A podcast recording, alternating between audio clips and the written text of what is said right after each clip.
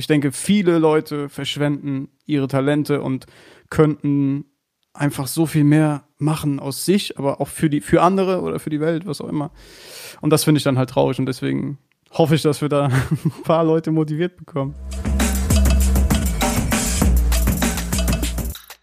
Herzlich willkommen zu einer neuen Folge unseres Podcasts Free Talent. Mein heutiger Gast bezeichnet sich selbst als Vollzeit-Freigeist, Foto-, Videotyp und Podcaster. Ähm, und was ich super spannend finde, er hat sich äh, unmittelbar nach der Schulzeit ähm, schon selbstständig gemacht. Ähm, ich spreche heute mit Christian Matthä Grab, der vielleicht dem einen oder anderen durch äh, seine große Präsenz äh, auf YouTube bekannt ist. Aber vielleicht nochmal chronologisch, eben schon gesagt, nach der Schule ein Jahr Praktika Marathon, wie er es mir erzählt hat, gemacht und dann festgestellt, dass er auf keinen Fall unter einem äh, festen Chef arbeiten will. Und ähm, daraus ist was, wie ich finde, äh, ziemlich Cooles entstanden. Wird er sicherlich gleich ein bisschen was zu erzählen, aber auch, und das ist, glaube ich, das Spannende für den heutigen Podcast, was ich ähm, sehr schätze, ist, dass, dass er sehr offen auch über die ähm, Situationen und Themen spricht, die vielleicht mal nicht so gut äh, laufen, hat sich selber mal in die, in die Insolvenz manövriert und dann aber durch den YouTube-Kanal und den Aufbau eines, eines Online-Shops ähm, relativ schnell da wieder auch selber rausgezogen. Und ähm, wie er mir im Vorgespräch verraten hat, ist er immer auf der Suche nach was Neuem, äh, hat deswegen auch einen relativ, ähm, ja, oder einen sehr spannenden Podcast, wie ich finde, Never 9 to 5 auf die Beine gestellt, äh, wo ich jetzt auch schon ein paar Folgen reingehört habe, ähm, wo es auch um das ganze Thema ähm, geht, äh, Freelancing, Selbstständigkeit sein etc. geht. Äh, von daher glaube, wird es ein sehr spannendes Gespräch, viele interessante Themen. Christian, ich freue mich sehr, dass du die Zeit dir heute nimmst oder genommen hast und äh, dass wir uns über ein paar spannende Punkte unterhalten können. Hi, freut mich. Ja, vielen Dank, dass ich dein Gast sein darf. Äh, du hast also, ja, du hast alles gesagt, ne? Wir können aufhören. also so, so ein gutes Intro habe ich selbst halt noch nie hinbekommen. Danke dafür. Geil. Ja, vielleicht, ich glaube, es gibt schon noch den, den nicht, dass wir jetzt gleich alle Hörer äh, verlieren nach, nach 60 Sekunden, äh, die Ab Absprungraten vielleicht ein bisschen hoch. Oh äh, vielleicht magst du einmal ähm, einen kurzen Überblick geben, trotzdem, ähm, wo, was du heute machst und ähm, womit du als, als Freelancer dein oder Selbstständiger dein, dein Geld heute verdienst. Ja, gerne. Ähm, ist für mich selbst halt auch immer eine, eine relativ schwierige Frage, die ich, äh, oder ja, es ist schwer für mich, die zu beantworten, weil es halt bei mir halt ständig im Wechsel ist irgendwie. Ne? Also klar, ich habe in den letzten drei bis vier Jahren hauptsächlich äh, an ja, meiner Karriere so als, wie soll man sagen, Fotograf, YouTuber, Content Creator, wie man es auch immer nennen will, gearbeitet.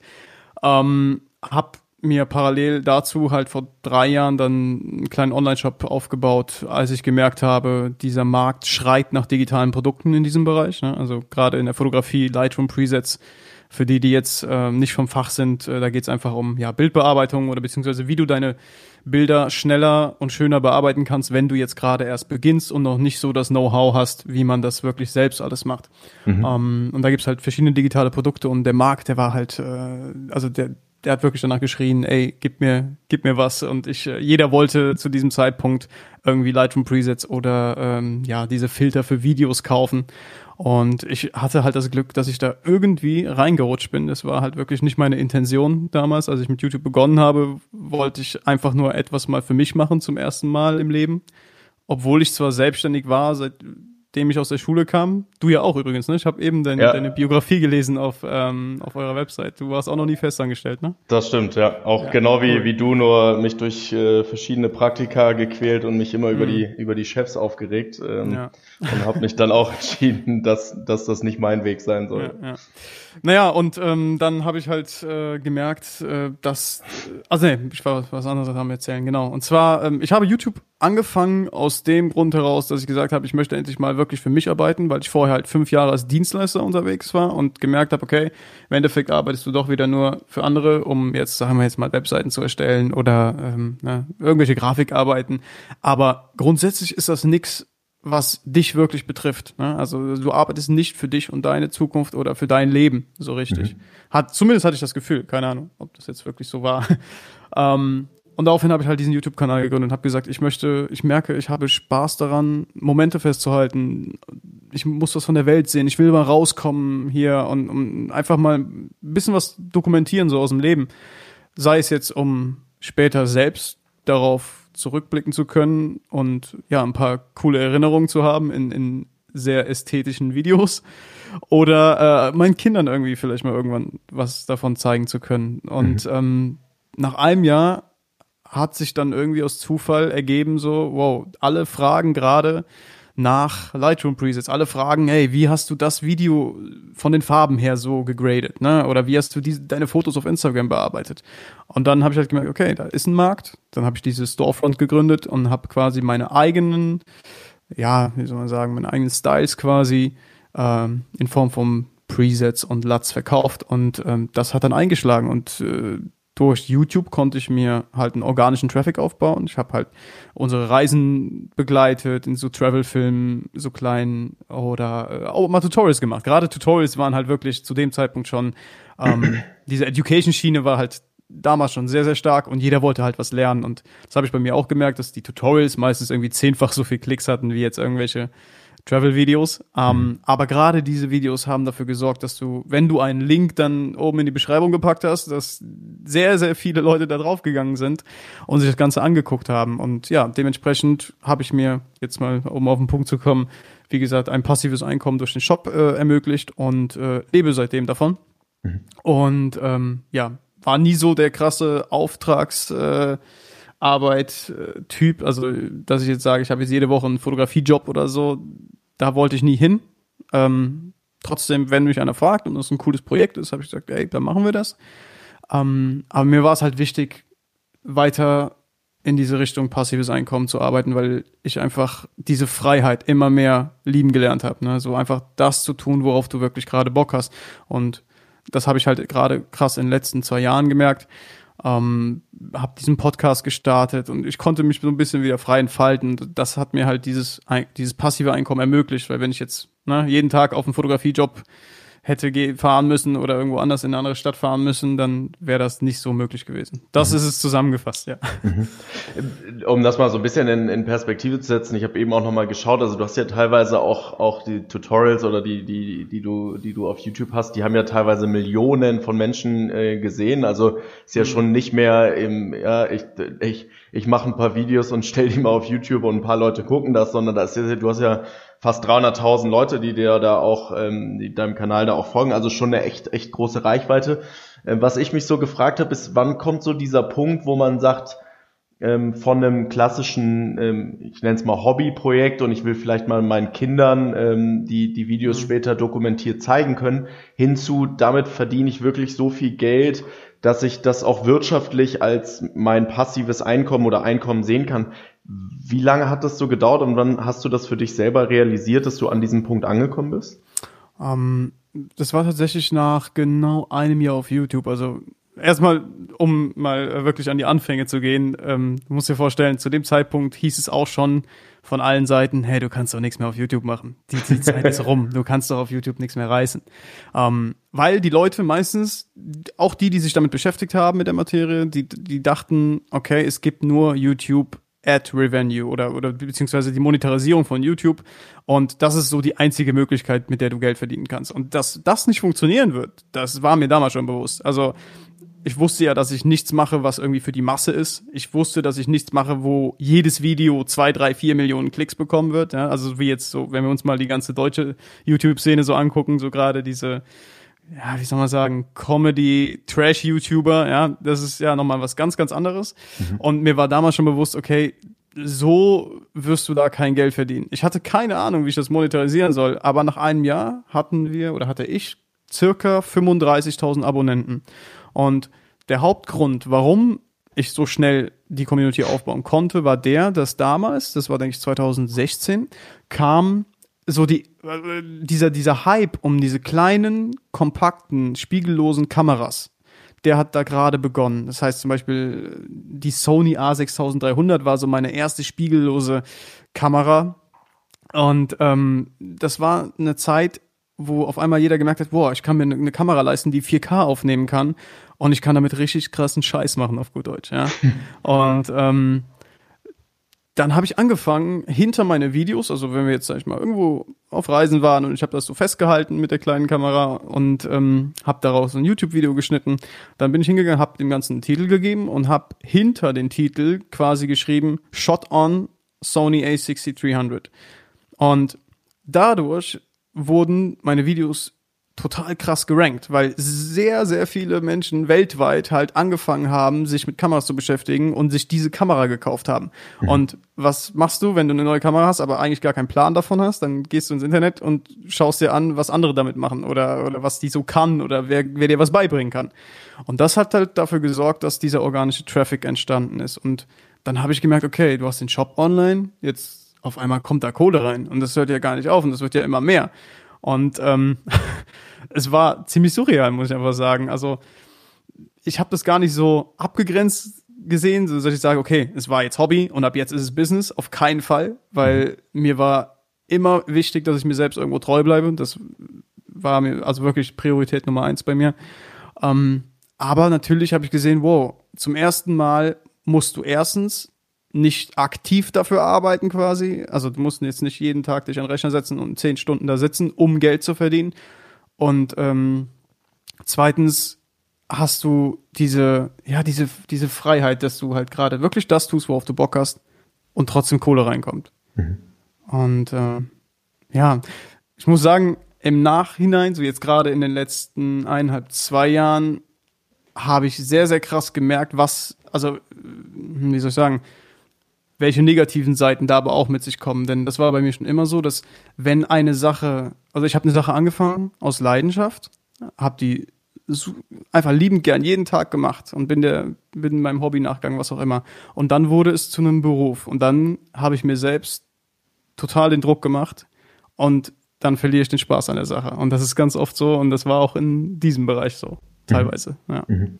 ja, ich glaube so äh, gerade ähm, auf die auf die Downsides, äh, würde ich es mal nennen, des Ganzen ähm, ähm, kommen wir auch noch zu sprechen. Aber ähm, wenn ich, ich finde, wenn man dir so zuhört ähm, oder als auch als wir das Vorgespräch ähm, äh, geführt haben, danach musste ich irgendwie so ein bisschen an äh, an Finn Kliman äh, denken und dachte irgendwie so, da, ich finde, da gibt's so ein, so ein paar so ein paar Parallelen, weil der ist ja, ja auch so ein Tausendsasser und macht mhm. ja irgendwie gefühlt irgendwie alles ähm, ich finde das total, total faszinierend, auch gerade irgendwie immer wieder was Neues zu machen und auch erstmal zu machen. Und gerade wenn so dir das, das Umfeld sagt, warum machst du jetzt YouTube, das, da gibt's doch überhaupt nichts mehr zu holen, das ist doch totaler Schwachsinn, mhm. ist trotzdem einfach mal zu machen und auszuprobieren. Ist das was, was du schon, sag ich mal, immer in dir hattest oder ist das was, wo, was man über gewisse äh, Tätigkeiten oder auch Frustration sich irgendwie aneignet? Wie, wie war das bei dir? Ich denke, die Kunst darin liegt einfach erstmal das überhaupt zu erkennen, ähm, dass das okay ist, dass man vielleicht nicht diese eine Sache hat im Leben, die man machen kann, lang machen kann. Viele Menschen, ich merke das gerade bei mir im Umfeld, mit, mit Freunden und äh, Bekannten und Familie auch, dass ähm, die Leute haben etwas oder, oder finden etwas, womit sie beginnen und dann sagen sich, ich muss jetzt dabei bleiben. Weil das wäre ja dann gesellschaftlich oder so, wäre das ja nicht mehr in Ordnung oder ich, wie soll ich das den anderen erzählen, wenn ich jetzt auf einmal äh, vorher Yogakurse gegeben habe und jetzt sage, ich will aber Kfz-Meisterin werden, als Beispiel jetzt, ja. ja.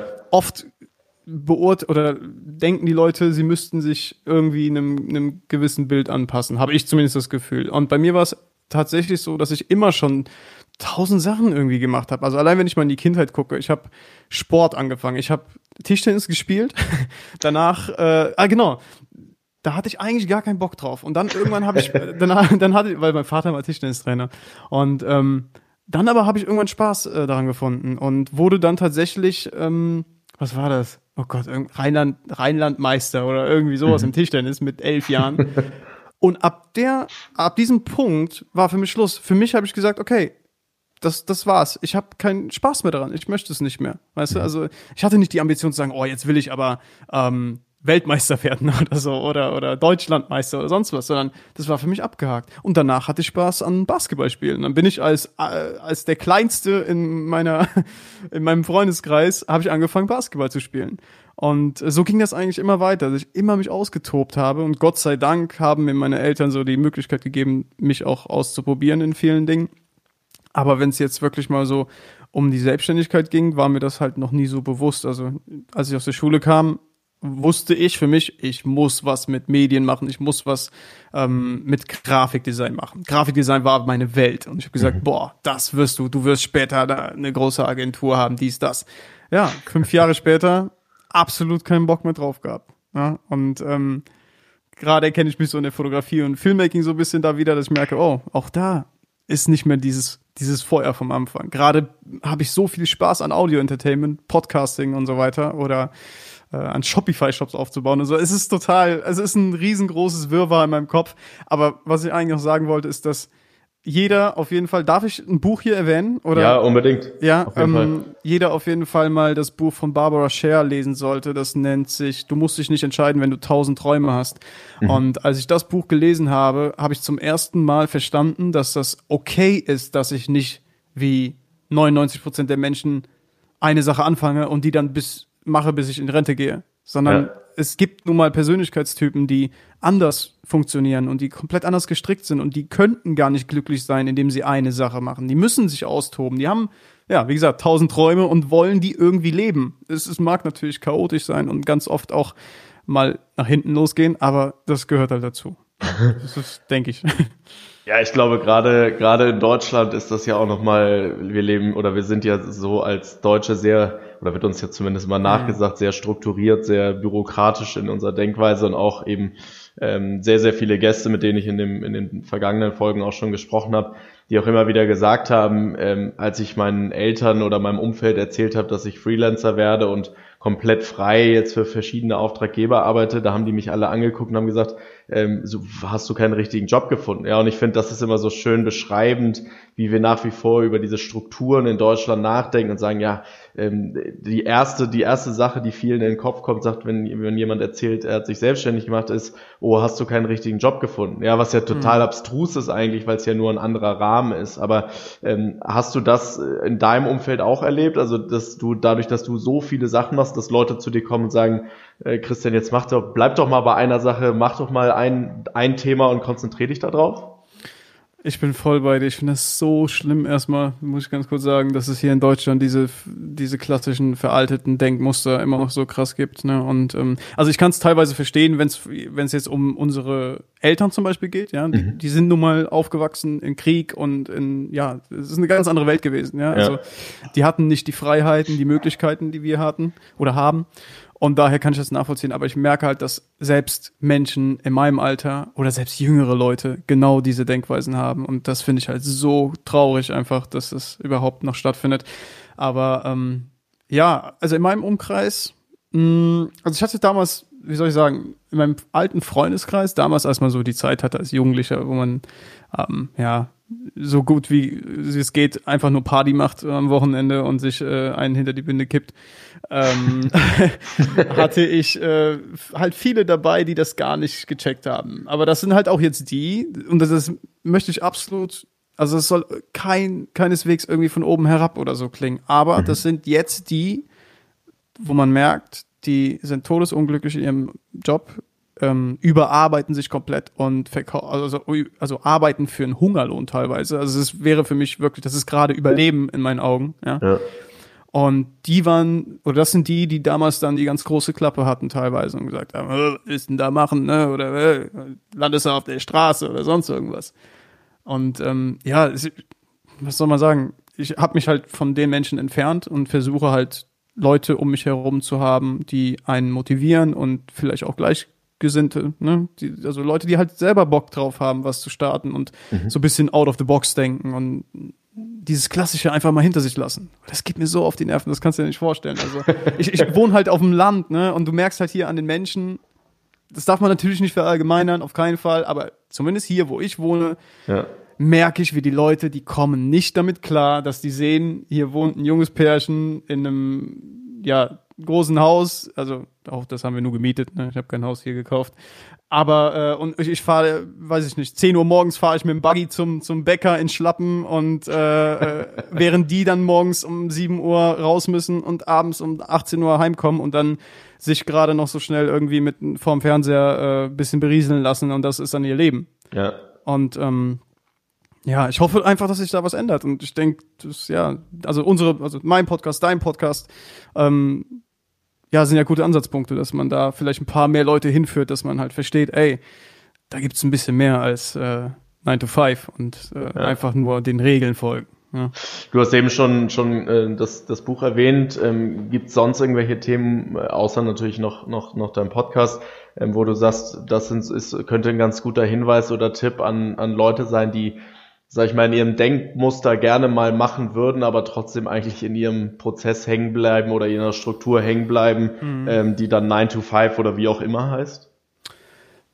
Ja, also ich würde sagen, wenn man also man muss erstmal lernen, denke ich, sich, also in sich selbst hineinzuhorchen und sich mal die Zeit zu nehmen, wirklich über sich nachzudenken. Gerade jetzt in Corona-Zeit merke ich, dass es sehr viele Menschen damit komplett überfordert, ne, mhm. weil die halt vorher gar nicht die Zeit hatten, mal über sich und ihr Leben nachzudenken. Die sind so in ihrem Trott im Hamsterrad, dass die ja absolut vergessen, sich diese Zeit für sich zu nehmen. Und bei mir ist es so, ich hatte, ich habe mir zu viel Zeit teilweise für mich genommen und ich habe mich zu sehr kaputt gedacht in, in, in manche äh, Gebiete und habe ja, habe mich verloren in meinen eigenen Gedanken quasi. Aber ich denke, wenn man den Mittelweg findet, kommt man erstmal zu der Erkenntnis, okay, bin ich glücklich mit dem, was ich tue? Wenn ich jeden Morgen aufstehe, weil es gibt ja, ey, letztens noch, wir waren im McDonalds zum Beispiel, im Drive. Und ähm, da sitzt ein Typ, der ist der glücklichste Mensch überhaupt an diesem McDonalds-Schalter. Der begrüßt jeden, macht Späßchen und weißt du, da, da denke ja. ich mir so, ey, cool, du hast, du hast deinen Job gefunden, du bist happy damit, alles cool.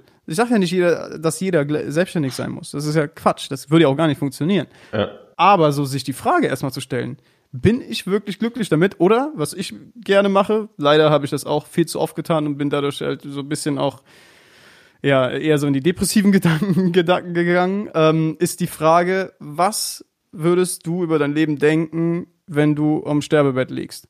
Würdest du sagen, ey, war geil oder war scheiße? Ja. Und wenn du die Antwort dann kennst, dann finde ich, kannst du entscheiden, ob du was änderst oder nicht, ne? Und ob du was Kreatives machen willst oder was auch immer. Ja, ja.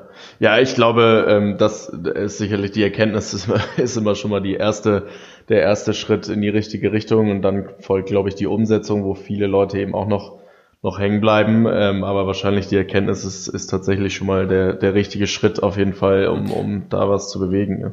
Ich ähm, habe auch gemerkt, zum Beispiel, ich habe zwei Freunde, die jetzt auch so langsam den Sprung so wagen und oder mehr, ja, sind sogar mittlerweile drei schon, ähm, die quasi sagen, ey, ich merke gerade, ich habe da und da Spaß dran, ich äh, will da was eigenes draus machen.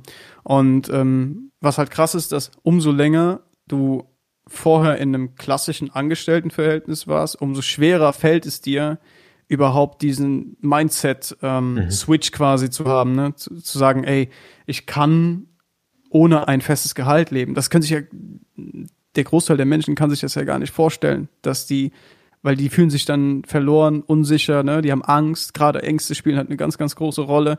Und ähm, die glauben halt, die wären in einem sicheren Job. Das habe ich ja. ganz oft gehört. Letztens zum Beispiel ein, ein Bekannter von mir, der äh, arbeitet bei der DBK und, oder bei der Krankenversicherung halt. Und ähm, er meinte halt, ja, es ist aber so sicher hier. Ne?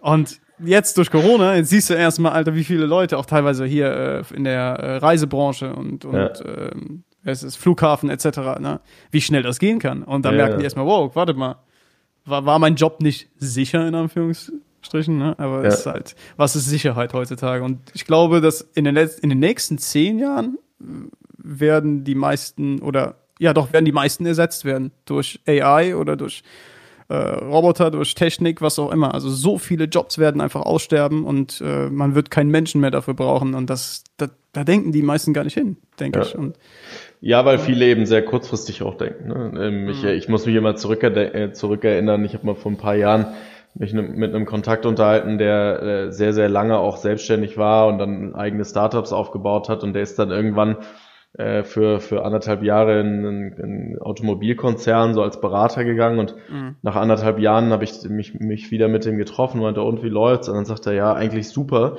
Aber jetzt ist für mich die Zeit gekommen, dass ich hier raus muss, weil ich merke, dass sich mein Mindset verändert. Und das fand ich mhm. damals echt Wahnsinn, dass jemand, der 20 Jahre selbstständig war und, und eigene und Unternehmen und eigene Themen aufgebaut hat, nach anderthalb Jahren, also nicht mal nach einem Zehntel der Zeit, die er selbstständig war, plötzlich sagt, ähm, ich, ich muss hier wieder raus, weil ich merke, dass mein eigenes Mindset sich so anpasst an die anderen Leute ähm, und mhm. ich will das nicht.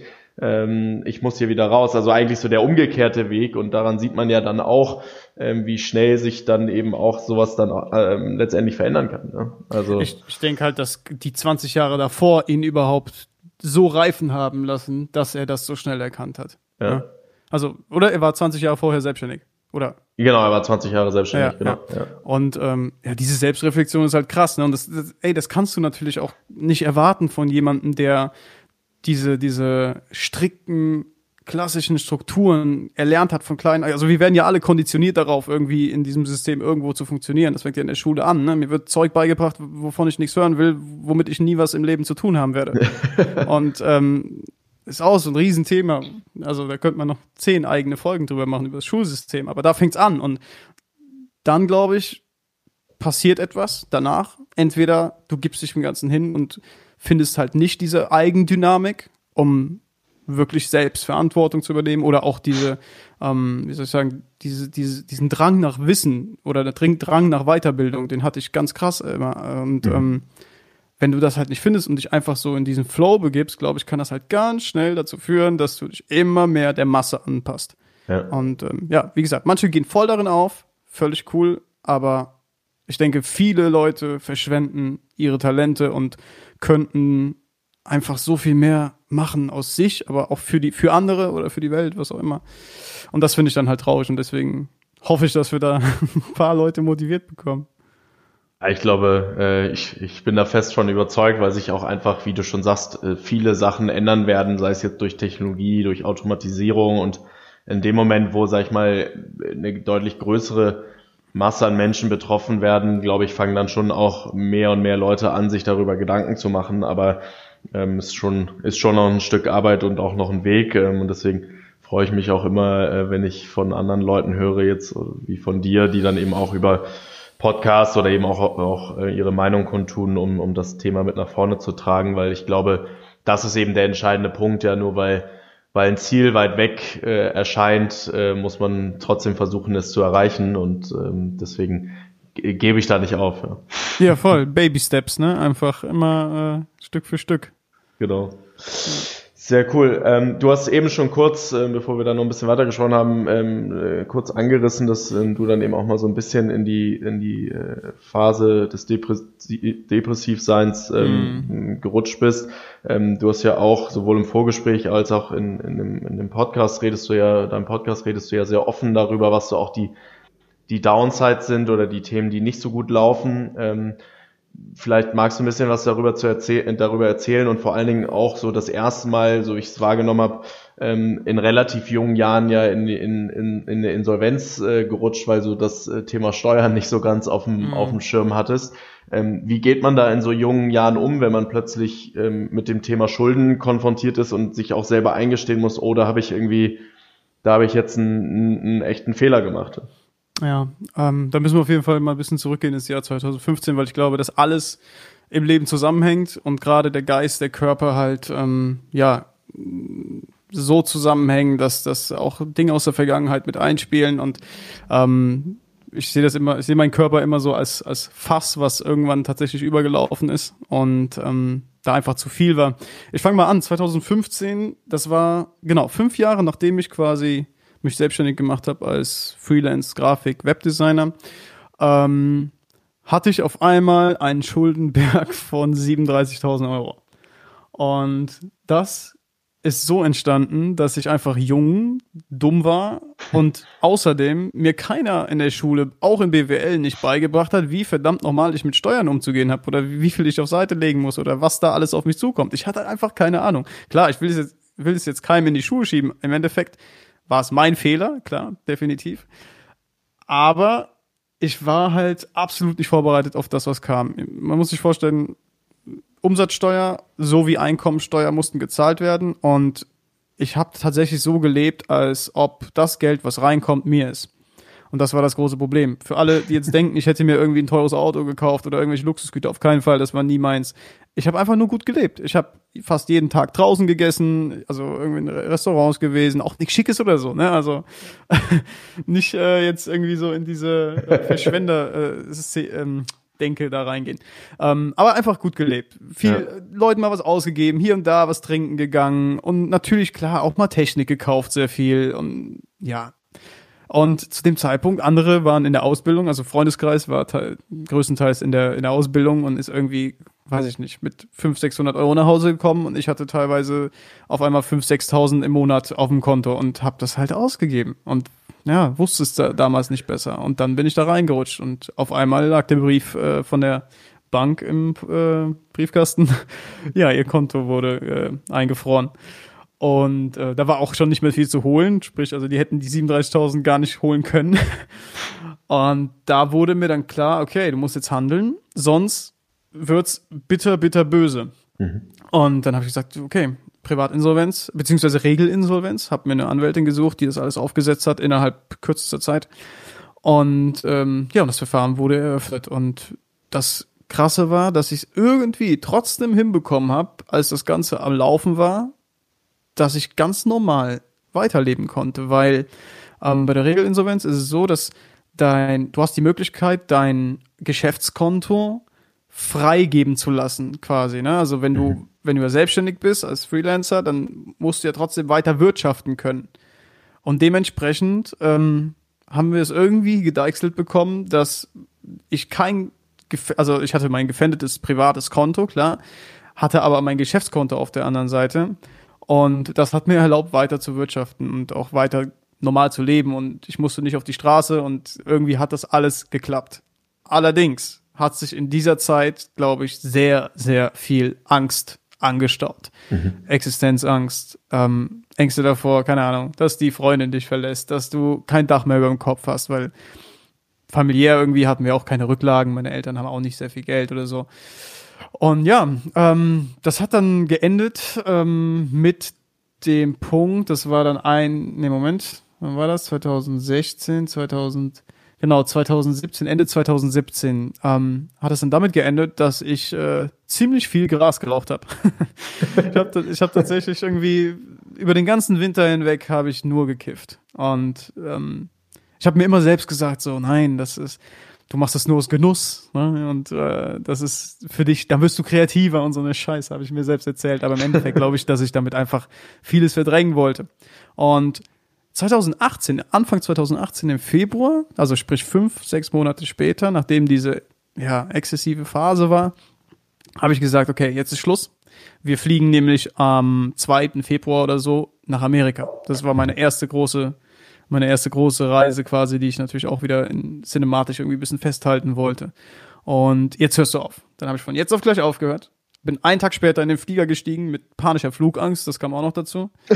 und bin zwölf Stunden nach äh, Kalifornien äh, gedüst mit drei Freunden. Und dann hat ja mir das Ganze so mal so richtig ins Gesicht geschlagen. Das war dann zwei Tage nachdem wir angekommen sind, hatte ich meine erste Panikattacke. Zu dem Zeitpunkt wusste ich absolut nicht, was es ist. Ich dachte, ich werde sterben. Und ähm, so ging es dann weiter. Ich konnte den Tri Trip zwar noch genießen, aber zwischendurch gab es halt immer diese krassen Momente, wo ich einfach mir einen Uber gerufen habe und also zurück in das Airbnb gefahren bin, weil weil nichts mehr ging. Und ich wusste nicht, ich habe kompletten Kontrollverlust, also richtig heftig.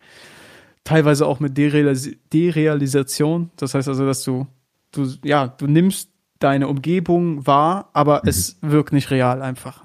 Und das sind halt alles, ja, alles ganz klassische ähm, Panikattacken, beziehungsweise dieses Anxiety-Ding. Und ähm, ja, und das Ganze hat sich tatsächlich jetzt über eineinhalb, zwei Jahre oder eher über eineinhalb Jahre gezogen mit diesen heftigen Panikattacken. Und in dieser Zeit sind wir dann auch umgezogen, sind aus der Stadt raus, sind hier aufs Land gezogen, mehr Ruhe und ich habe zum ersten Mal angefangen, wirklich auf mich zu hören und meinem Körper ja nicht mehr weh zu tun, sage ich einfach mal. Ne? Mhm. Fast gar kein Alkohol mehr getrunken, keine Drogen, nichts, außer ab und zu noch gedrehte Zigaretten. Aber ähm, das war's auch. Und ähm, angefangen, meine Ernährung umzustellen, wieder Sport zu machen, mich mit Achtsamkeit auseinanderzusetzen. Und ja, das hat leider, ist es ganz oft so, dass, dass so eine Panik- und Angststörung, äh, beziehungsweise so eine Panikstörung, endet meistens in so einer Depression. Also das hängt ganz, ganz oft zusammen. Und äh, da bin ich dann auch krass reingerutscht irgendwie. Und äh, ja, habe eigentlich das komplette Leben in Frage gestellt. Ne? Also ich wusste, dass ich immer Spaß hatte im Leben und äh, eigentlich alles geil ist. Ne? Und du, du, du bist dir dessen bewusst, du wohnst gut, du hast eine tolle Frau an deiner Seite, du hast einen tollen Hund und, und hast ein, auch ein soziales Umfeld und alles ist eigentlich cool, aber trotzdem sagt dir irgendwas in dir, dass irgendwas nicht stimmt und du dich einfach scheiße fühlst. Und ähm, das hat so tatsächlich meine letzten zwei Jahre krass geprägt. Ähm, aber wenn ich da jetzt ins Detail gehe, dauert das auf jeden Fall zwei Stunden. Deswegen, ihr könnt gerne bei mir im Podcast reinhören. Da habe ich ganz äh, viele Folgen, die sich auch damit beschäftigen. Also ähm, ja, aber es ist auf jeden Fall eine Sache, die mir noch ganz wichtig ist zu sagen, warum ich das so wichtig finde, irgendwo noch ein Standbein am besten in Form eines passiven Einkommens zu haben. Denn dadurch, dass ich das hatte, konnte ich mir die Auszeit nehmen, die mein Kopf und mein Körper gebraucht haben. Mhm. Ich wäre wirklich in der geschlossenen gelandet, wenn ich nebenbei her hätte arbeiten müssen. Das wäre nicht möglich gewesen. Also ich weiß nicht, was passiert wäre, aber dadurch, dass ich Gott sei Dank zumindest ein bisschen was im Monat durch den Shop habe und dafür nichts tun musste oder nicht viel tun musste, ähm, konnte ich mir ja wirklich diese Zeit nehmen, um zu heilen. So dieses, ähm, ne? also diese Zeit, die wir uns so selten nehmen heutzutage viele sagen ja, ich, also ich kenne viele, viele mittlerweile, die durch jetzt, äh, die ich das Internet kennengelernt habe oder so, die sich einfach da durchprügeln, ne? Die merken, ey, ich bekomme eine Panikattacke und die nehmen das gar nicht als Warnzeichen vom Körper oder vom Kopf, vom Geist wahr, sondern sagen einfach, nee, ich drück das wieder weg. Und wenn du das machst, kommt es halt doppelt und dreifach. Mhm. Und das habe ich halt auch merken müssen, bis ich dann gelernt habe, wow, entschleunigen, komm runter, du stehst jetzt an erster Stelle, du musst jetzt nicht wieder perfektionistisch sein und allen Anforderungen gerecht werden, ja, die jetzt irgendwelche Follower an dich stellen oder Leute sagen, ey, du uploadest zu wenig Videos auf YouTube, ja, ey, ist mir scheißegal. Ja. Wenn's, wenn, wenn es mir schlecht geht, dann ist es so. Und dann lade ich auch ein halbes Jahr oder ein Dreivierteljahr kein Video auf YouTube hoch, weil, na, ja, ja. Ist verständlich, ne? Würdest du sagen, ähm, weil ja, das hast du vorhin auch, auch kurz erwähnt, dass ja häufig auch die Wahrnehmung von Freelancing mit, mit Angst und Sorge verbunden ist, weil eben kein festes Einkommen, kein, keine Sicherheit, dass ich jeden Monat am Ende ähm, das, das, dasselbe, denselben Betrag auf mein Konto bekomme. Ähm, das in deinem Fall, und da hatte ich jetzt auch schon ein, zwei andere ähm, Gäste im Podcast, Freelancing eher dir mehr Stabilität gibt, weil du dadurch eben diese Freiräume hast, zum Beispiel auch mit solchen Themen viel, viel freier und selbstbestimmter umgehen zu können? Ähm, ich glaube, wenn man sich die Gegenseite eher mal verinnerlicht, also die Tatsache, dass wenn du fest angestellt bist, dass du erstens genauso ersetzbar bist meistens, in den meisten Fällen, und zweitens, dass dein Geld meistens wirklich nur fürs Notwendigste ausreicht, und wenn du dir das vor Augen hältst, dann wirst du, denke ich, weniger Angst haben davor, selbstverantwortlich zu sein. Mhm. Und ähm, ey, ganz ehrlich, ich bin wirklich jetzt ehrlich, aber ich weiß es nicht, wie es bei mir immer geklappt hat. Ich habe irgendwie immer einen Weg gefunden. Ich stand, wie oft hatte ich die, die, die schlimmsten Ängste und dachte mir, scheiße, du kannst die Miete nicht zahlen, du kannst die Krankenversicherung nicht zahlen, dann kommt das, jetzt kommt die nächste Steuer, was wird der Steuerberater dieses Jahr sagen? Ne? Also schrecklich. Mein, also mein Kopf ist wirklich da ganz, ganz groß drin, sich die schlimmsten Horrorszenarien auszudenken. Aber was ich auch gemerkt habe, ist, dass es irgendwann wird so normal, dass ich mir gar nicht mehr vorstellen könnte, jetzt halt für einen Paycheck zu arbeiten. Ich mhm. weiß nicht. Also Ne? Also du kennst es ja selber, du bist genauso ähm, noch nie wirklich angestellt gewesen. Du kannst dir doch nicht vorstellen, morgen in der Firma anzufangen und jeden Tag da hinzufahren und für jemand anders zu arbeiten, oder? Nee, Abgesehen kein, vom Geld. Ke keine Chance. keine Chance. Und was auch was was richtig verrückt ist, der Staat hat zumindest ein bisschen was ähm, gelernt in der Hinsicht, auch wenn die nicht sehr viel verstehen von, von kleinen Solo-Selbstständigen. Aber während der Insolvenz ist mir, äh, habe ich mit meiner Anwältin gesprochen vor ein paar Jahren und die hat mir Folgendes erzählt. Und zwar, dass du, ähm, wenn du wirklich so lange schon selbstständig bist oder noch nie angestellt warst, kann ähm, das Finanzamt beziehungsweise der Insolvenzverwalter kann nicht hingehen und sagen, suchen Sie sich jetzt einen Job einfach. Also suchen sich jetzt einen ganz normalen klassischen Job. Weil du sozial, also vom sozialen Standpunkt her, absolut da gar nicht mehr reinpasst. Mhm. Weil das für dich gar nicht möglich ist, weißt du? Ja. Ähm, allein mit einer Autorität über dir zu arbeiten und so. Und da, äh, das war krass damals, weil da wollte er auch, auch erst, dass ich, ähm, weil ich habe natürlich dann dafür gesorgt, dass nicht allzu viel also nicht allzu viel verdient wurde, damit nicht allzu viel für der, von der Insolvenz, ne, also ja. von dem Betrag, von der Masse abgeführt wurde. Ähm, und da hat er auch gesagt, er, also hat mir einen Brief geschrieben und gesagt, hier, ähm, wenn das nicht funktioniert, dann müssen sie sich äh, irgendwie einen Job suchen oder so. Und dann hat meine Anwältin einen Brief geschrieben, hat das alles erklärt und dann war die Sache vom Tisch tatsächlich. Total krass, ja. Würdest du sagen, auch weil ähm, du ja selber in der Situation warst, dass so das Thema Steuern nicht äh, dir so ein bisschen auf die Füße oder dir auf die Füße gefallen ist, nicht nur ein mhm. bisschen, ähm, dass wir äh, so Thema Schulbildung oder Bildung generell, dass wir mehr für, auf die zukünftige Arbeitswelt irgendwie auch vorbereiten sollten. Also vielleicht irgendwie so How-to-Freelance-Kurse oder irgendwas in die, in die Schule oder Universität mit, mit einbauen sollten? Definitiv, aber ich glaube einfach, dass wir ähm, einfach das echte Leben mal mit einbeziehen sollten. Dass wir nicht, also, also sorry, ich, ich im BWL, ich, pass auf, ich war nach der, nach, nach diesem einem Jahr ähm, mit den ganz vielen Praktika, bin ich ja auf eine, auf eine Privatschule in Koblenz gegangen, das ist die Dr. Zimmermannsche Wirtschaftsschule. So, die hatten eigentlich einen total guten Ruf, ne? Also wirklich, die wurde ganz, ganz oft gelobt, hier und da, und die Leute, die da abgehen, finden immer die Stellen, die sie wollen, bla bla bla. Äh, da gibt's den Bereich Medienassistent, sprich, du machst deine Fachhochschulreife und dazu kriegst du den Abschluss Medienassistent. So, zum Medienassistenten haben gehört ähm, drei Fächer. Es war, denke ich, Medientechnik, Mediendesign und BWL, irgendwie sowas. So, in BWL.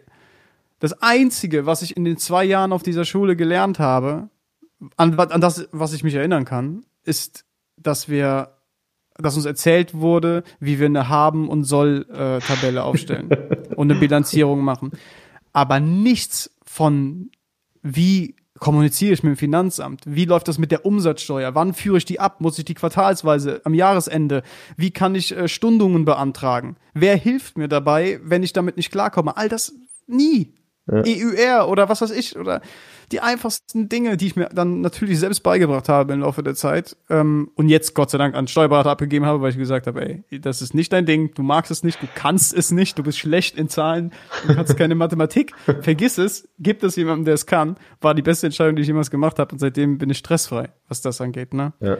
Aber auf jeden Fall, da muss ich sowas tun und ich äh, habe mir auch schon ganz oft überlegt, einfach mal anzuklopfen nach den, wann, wie lange ist es her? Ja, zehn Jahre ist es jetzt her.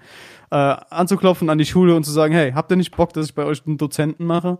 Und den Leuten einfach mal, zumindest aus meinem Standpunkt, so ein bisschen was erzähle. Ne? Das ist, muss ich was tun, definitiv. Ja, ja. Voll.